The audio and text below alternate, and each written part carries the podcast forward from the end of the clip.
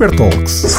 Vamos abrir a porta ao mundo das marcas. Um convidado, Várias experiências. visões distintas. Super Talks. By Super Brands. Ora, bem-vindos a mais um episódio das Super Talks, o podcast da Super Brands.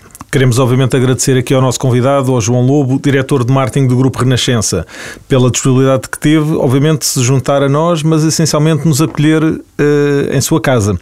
Eh, começando pelo início, de alguma forma, nós podemos ver que a rádio foi talvez um dos meios de comunicação que mais vezes sofreu alterações ao longo dos anos.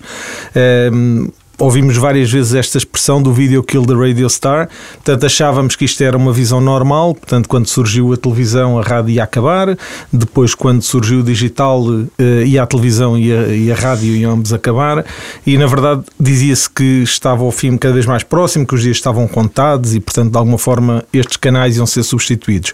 A verdade é que mais de um século depois a rádio continua a ser um dos meios de comunicação que é predominante, junto à informação e o entretenimento no mesmo espaço.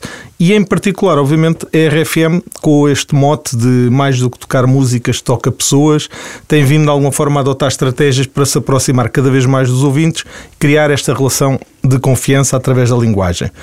E portanto é um bocadinho isto que nós vamos aqui falar, João, é tentar abordar esta questão do impacto do digital na proximidade com o público, portanto percebermos um bocadinho isto. João Lobo, diretor de marketing do Grupo Renascença, eh, licenciado em Engenharia Mecânica, um homem do marketing com um MBA, passou por empresas como a Mobile Oil e a BP, desempenhou cargos de marketing manager e sales manager e há 20 anos, está quase a fazer 20 anos, João. Desde 2004, nesta casa, a Renascença, como diretor de marketing. Portanto, antes de mais, olha, obrigado por nos receberes nesta, nesta casa, nestes estúdios fantásticos e eh, desconstruindo mais uma vez aqui, antes de começarmos a falar da marca em si, vamos conhecer coisas do João. Ehm, Conta-nos o que é que tu sonhavas ser quando eras pequeno. Em primeiro lugar, agradecer, eh, agradecer à Super Brands estar eh, nesta casa connosco. Eu tinha, eu tinha vários sonhos, mas andavam sempre à volta de uma coisa que era a tecnologia. Só mais tarde é que vinha perceber que verdadeiramente o que me apaixonava eram as pessoas e conhecer as pessoas e o mundo. Isso foi um processo que tive que levar uns anos a fazer. Estou aqui há 20 anos realmente. Uh, e continuo a descobrir todos os dias o mundo aqui na RFM e no Grupo Renascença. Muito bem, este tema de episódio que temos hoje, no fundo, tem um bocadinho a ver com, eh, com nós analisarmos um bocadinho as estratégias que os mídia eh, vão desenvolvendo para alcançar o público, para chegar ao público, para de alguma forma eh, estabelecer esta proximidade. Na verdade, nós sabemos que antigamente a rádio era apenas uma voz que muitas vezes era desconhecida eh, e nós ouvintes criávamos uma personagem na cabeça. Eh, eu lembro-me de ser pequeno e de ouvir eh, a Olga Cardoso na Renascença e quando havia em antena na televisão, quando havia era outra personagem face àquilo que eu tinha na cabeça. Ehm, já vimos, obviamente, por exemplo, a questão da Guerra dos Sexos com a Carla Rocha e o José Coimbra. Foi um programa que também ouvi durante muitos anos e os locutores eram figuras que nós íamos idealizando ehm, na cabeça.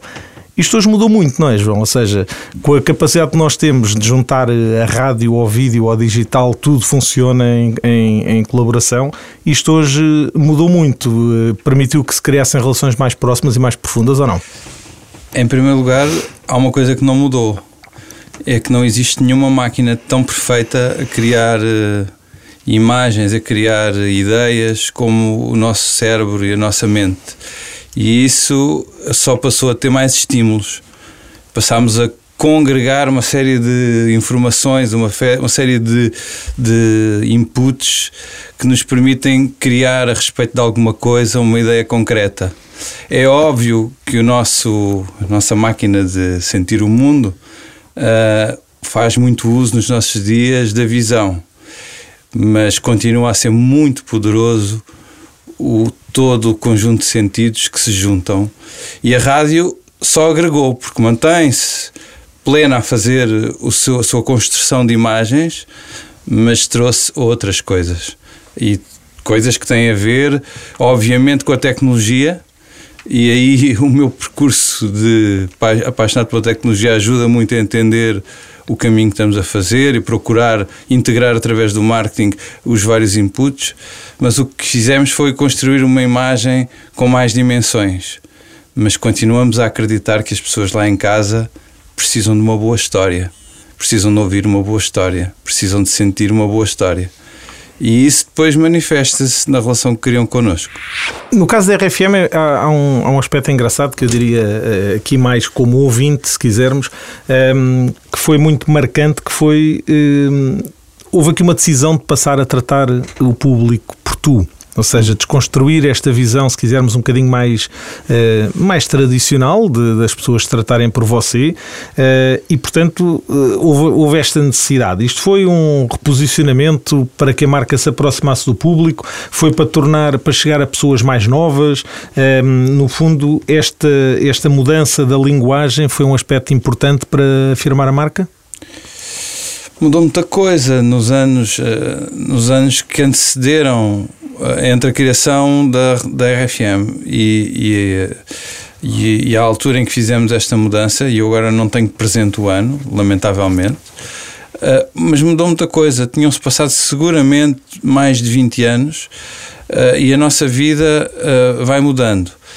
indo lá atrás, o conjunto de coisas que temos à disposição para nos ligarmos com as pessoas e a história do vídeo Kill the Radio Star ou não. Uh, tem a ver com a nossa vida. Isto tem tudo a ver com a nossa vida e tem tudo a ver com o poder da atenção e tem tudo a ver com o poder da relação que se cria. O que acontece hoje é que temos estímulos como nunca tivemos. Temos um conjunto de coisas que andam atrás de nós e que nos uh, obrigam a dar atenção a tanta, tanta, tanta, tanta animação, criatividade. Uh, uh, enfim, tanta estrutura de pensamento e, e, e, nós temos que acompanhar. E o processo que nos levou até ao Tu foi um processo que faz parte do nosso. Uh, do nosso core, que é precisamos de acompanhar as pessoas. E a evolução que aconteceu na sociedade nessa altura, sentimos que era suficientemente grande para permitir um um, tratamento mais próximo. O tratamento por tu normalmente reservamos àqueles na nossa cultura portuguesa, portuguesa de Portugal, uh, aos que nos são mais próximos, aos que nos são mais familiares.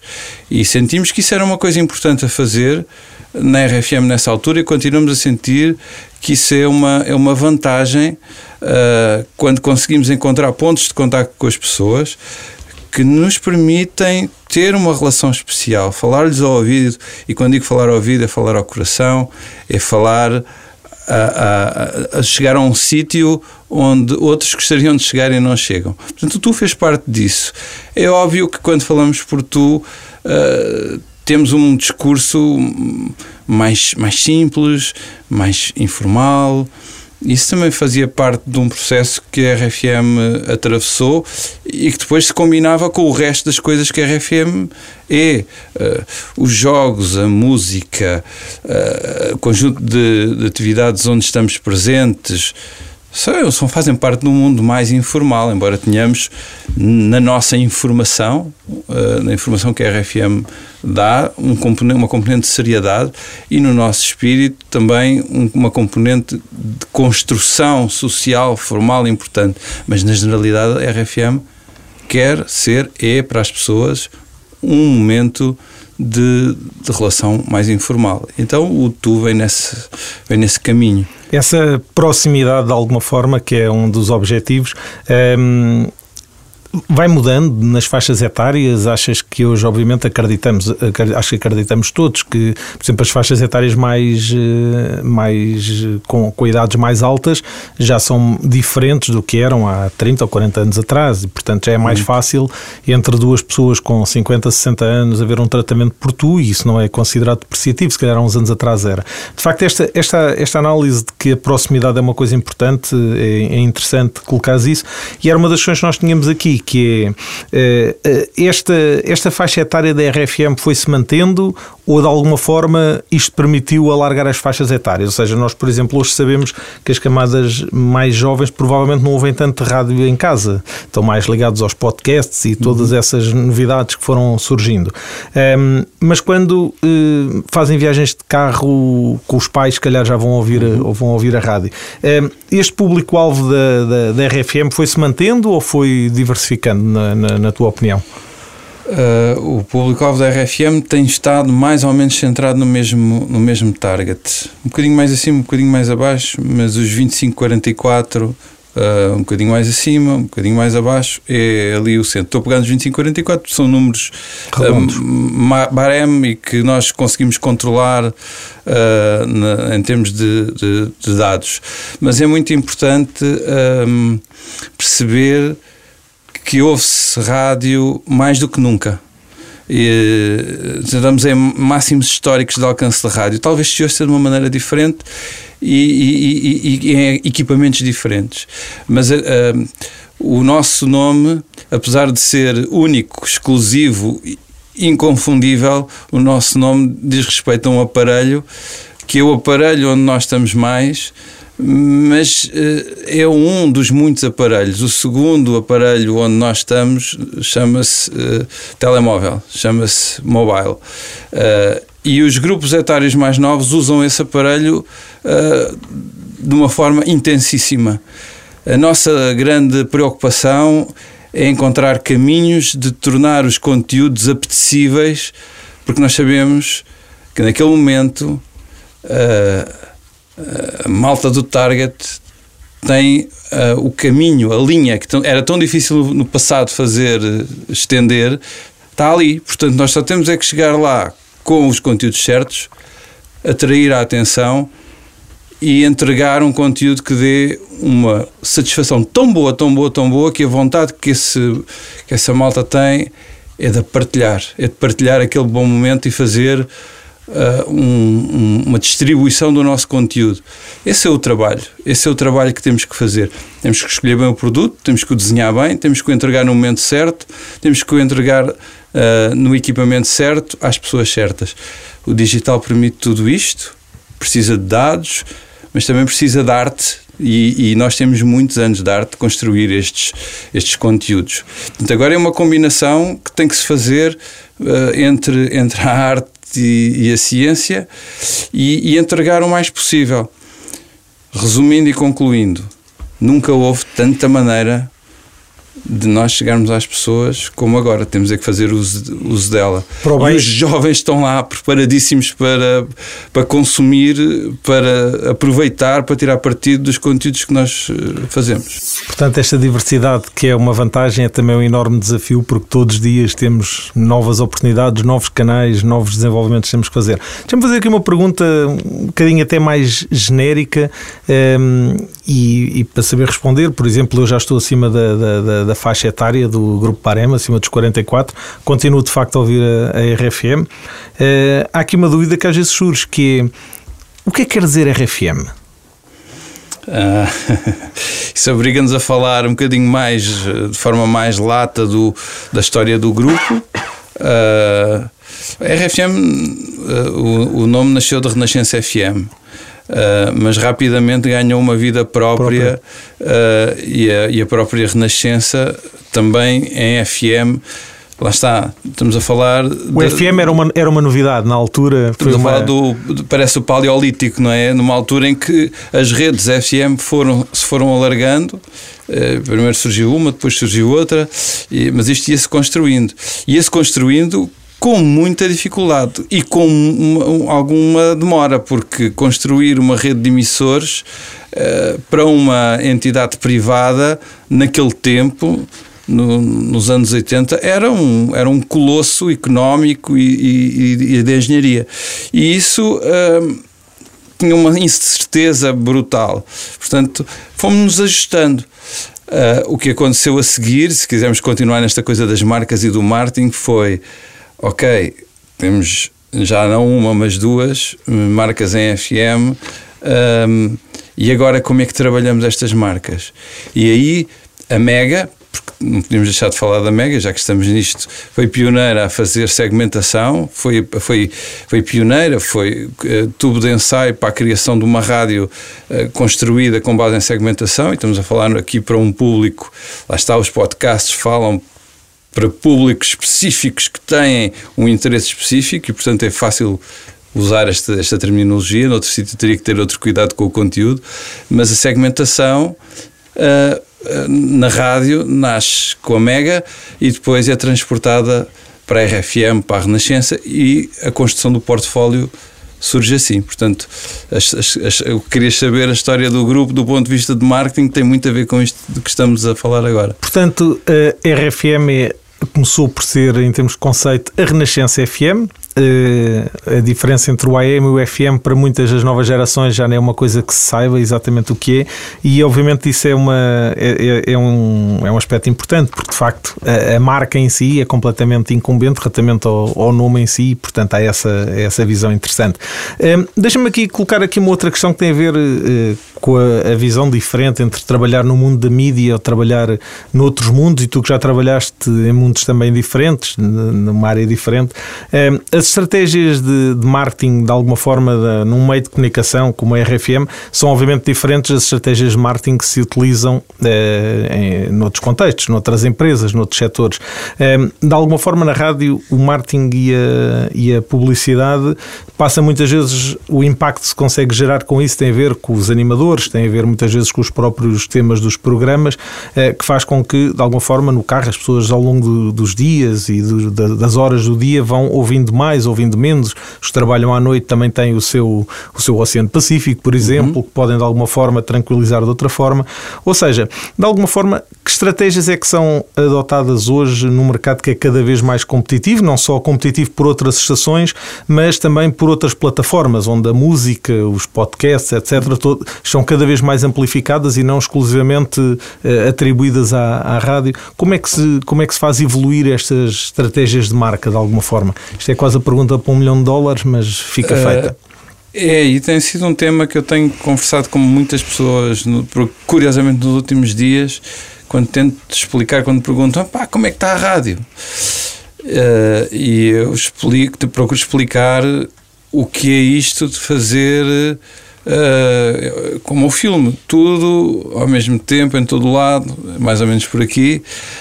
Um, é, é, é muito pensar nas, nos ouvintes. Como é que se faz?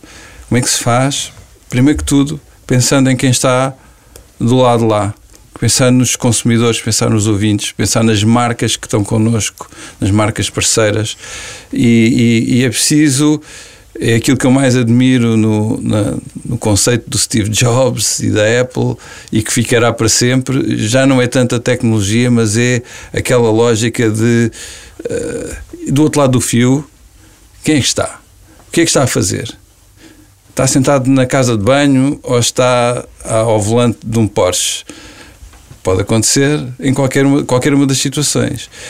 E a pergunta leva-nos até ao como é que nós vamos criar conteúdos para estas pessoas. Primeiro temos que saber o que estão a fazer, o que é que gostariam de receber e depois tentar ser criativos dentro de um território que mais ou menos nós definimos previamente, que sabemos que lhes vai agradar. Isto requer um estudo continuado e depois ir entregando.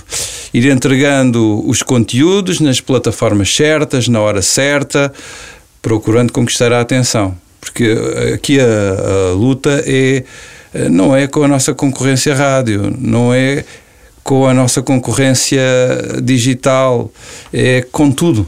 É com, é com tudo. É como é que nós nos podemos sentar à mesa com as pessoas ao pequeno almoço? Esse é um tema que eu penso muitas vezes. O que é que nós podemos fazer de diferente no pequeno almoço de uma família uh, para que tenham vontade de estar a ouvir rádio antes de chegar ao carro? e como é que nós podemos fazer uh, as coisas de forma a sermos conversa quando no primeiro intervalo os miúdos uh, se juntam a seguir uh, à primeira aula. E portanto, o tema do tudo ao mesmo lado, tudo, todo, em todo lado ao mesmo tempo. Um, tem muito a ver com a preocupação de que pessoas diferentes estão a viver coisas diferentes e nós temos que arranjar maneira de nos introduzirmos na vida delas resultando numa experiência positiva. Eh, e esta é a estratégia. Pois é claro, é preciso estar no digital, é preciso estar on air com uma qualidade brutalíssima, com conteúdos live, que uma coisa que vai escassear. Conteúdos live vão ser escassos no mundo.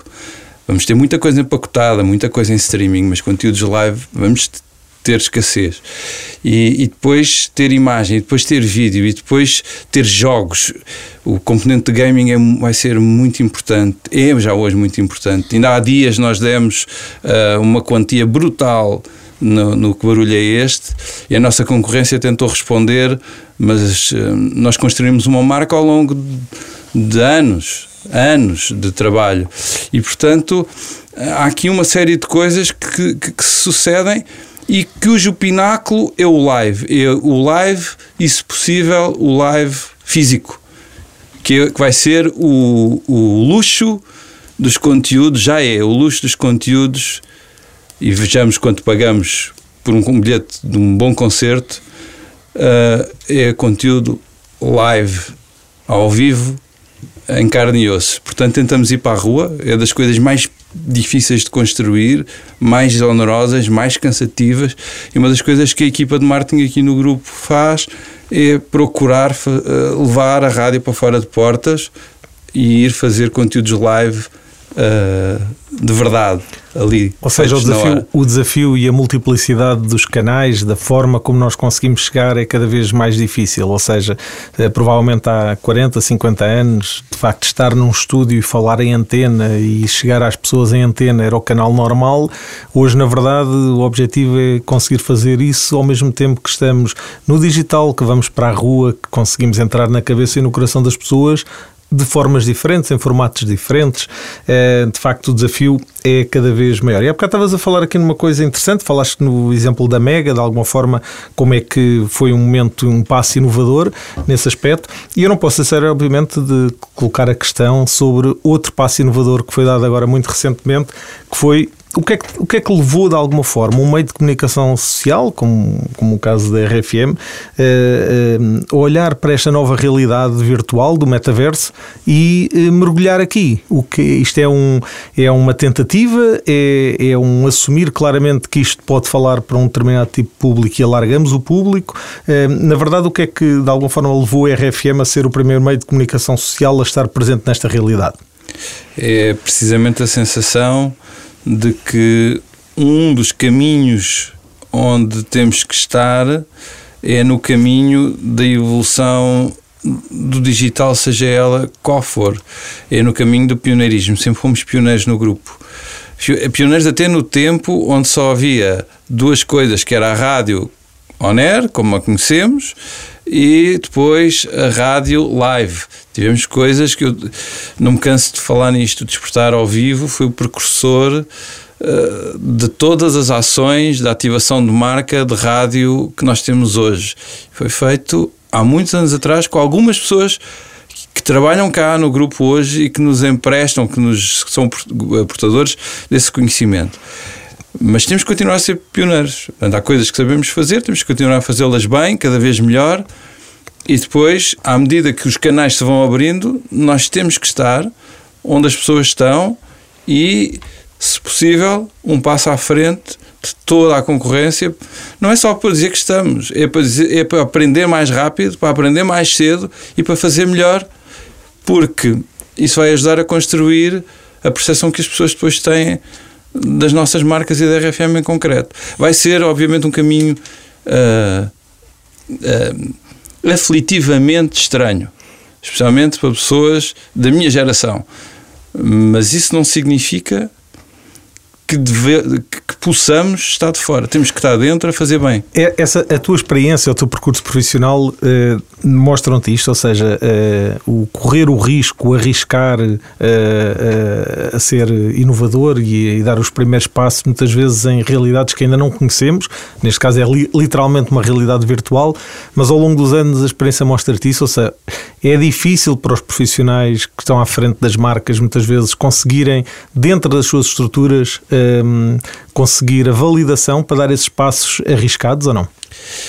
Eu, eu penso, isto é um, uma leitura pessoal de, de, várias indústrias que eu, a que vou assistindo, a cuja evolução vou assistindo, que quanto mais sofisticada, quanto mais uh, maduro é um determinado mercado com os profissionais a trabalhar muito já no detalhe do detalhe do detalhe do detalhe, muito embranhados, mais difícil é um, o hábito da inovação uh, sistémica.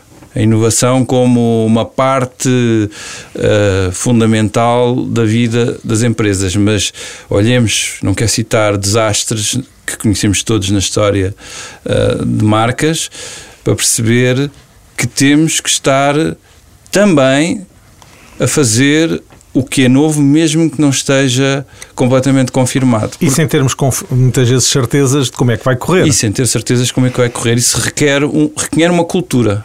É mais cultural do que propriamente uh, económica. Às vezes não é só uma questão económica, é uma questão de mentalidade. De, mentalidade, de estarmos uh, predispostos a correr o risco, a, a, a confirmar o investimento se necessário for e a sair se necessário for.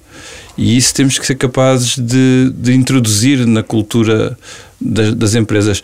Uh, o nosso grupo tem tido ao longo dos anos várias experiências neste sentido, mas há outros grupos, uh, outros setores, onde isto é o, o pão nosso de cada dia, não é? Certíssimo. João, portanto, temos aqui, podíamos continuar de facto aqui nesta conversa interessantíssima durante muito tempo.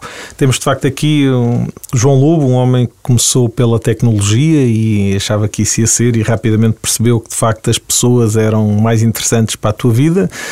Um, de facto, falámos aqui de vários temas, ou seja, de alguma forma da, da, da capacidade da nossa, da, do nosso cérebro, da nossa mente poderem ver as imagens, ou seja, nós ouvimos o, o som da rádio, mas na nossa cabeça vão-se construindo algumas coisas.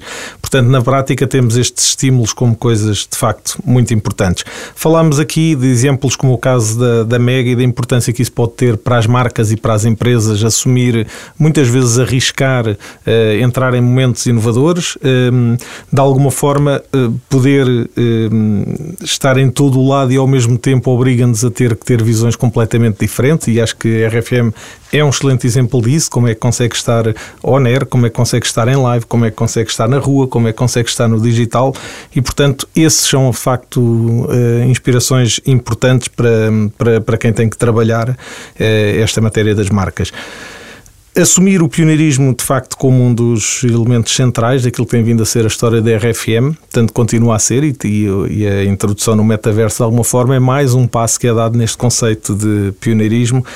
Um, e eu gostava aqui de alguma forma de uh, aqui agregando este nosso, este, este nosso resumo da nossa conversa, é, é, importante efetivamente como é que uma pessoa que começa na tecnologia uh, não pode perder de facto a, a, visão de que a inovação é uma das coisas mais importantes para as marcas e portanto deixar aqui também essa tua inspiração acho que é importante. E gostava aqui de terminarmos deixando-te aqui um, duas questões assim meias em formato de provocação, mas uma provocação positiva, que é, eh, de alguma forma, tu como profissional, qual é que foi o melhor ou o pior, como, conforme entendas, conselho profissional que tu recebeste ao longo da tua carreira? Uh, Podes escolher se queres falar do melhor ou do pior. Não, vou, vou falar de um que eu acho que é acho que é muito importante. Uh, de um senhor que eu conheci por pouco tempo, mas que foi que era country manager da, da Mobile a Mobile tinha, tinha um fascínio.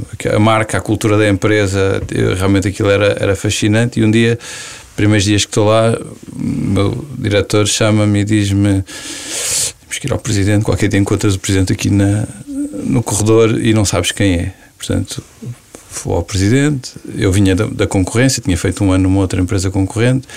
E o senhor diz-me uma coisa que é: todos os dias nós temos que saber o que é que temos que fazer naquele dia. E isso é uma coisa que eu guardo comigo, que é todos os dias saber o que é que eu tenho que fazer naquele dia. Não é a tarefa, é a missão do dia. Eleger a missão e executar a missão daquele dia. E isso foi inesquecível. Mantenho, mantenho até hoje. Muito bem. Uh, e nos dias que correm de alguma forma, tu como profissional e pela experiência, um, olhando hoje para aquilo que é a realidade, para as evoluções que foram vendo, que conselho uh, em particular é que tu deixas aos profissionais das marcas? Algo que consideres que possa ser importante em termos de atenção nos dias que correm? Não querendo ser uh, nem, nem, nem demasiado paternalista, nem, nem, nem demasiado simplista. Uh, eu, vou dizer aquilo que, digo, que dizia aos, aos alunos quando dou aulas, que digo aos alunos quando dou aulas ou que digo à minha filha.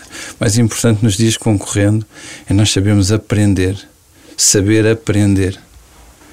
Que é a grande dificuldade quando o mundo muda tão rápido e nós somos, somos sujeitos a tantas. Uh, dificuldades, tantos desafios, é aprender, saber aprender. Se soubermos aprender, conseguimos fazer qualquer coisa.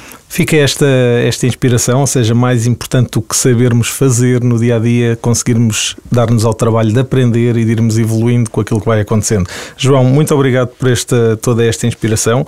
Um, ehm, de alguma forma, chegamos assim ao fim de mais um episódio das Super Talks by Super Brands um, ehm, e voltamos já em breve, na próxima semana. Portanto, não se esqueçam que podem ouvir o episódio sempre que quiserem no podcast da RFM e nas redes sociais. Portanto, esperamos por vocês na próxima semana. João, muito obrigado, obrigado e até breve. Obrigado, Pedro. Super Talks by Super Brands.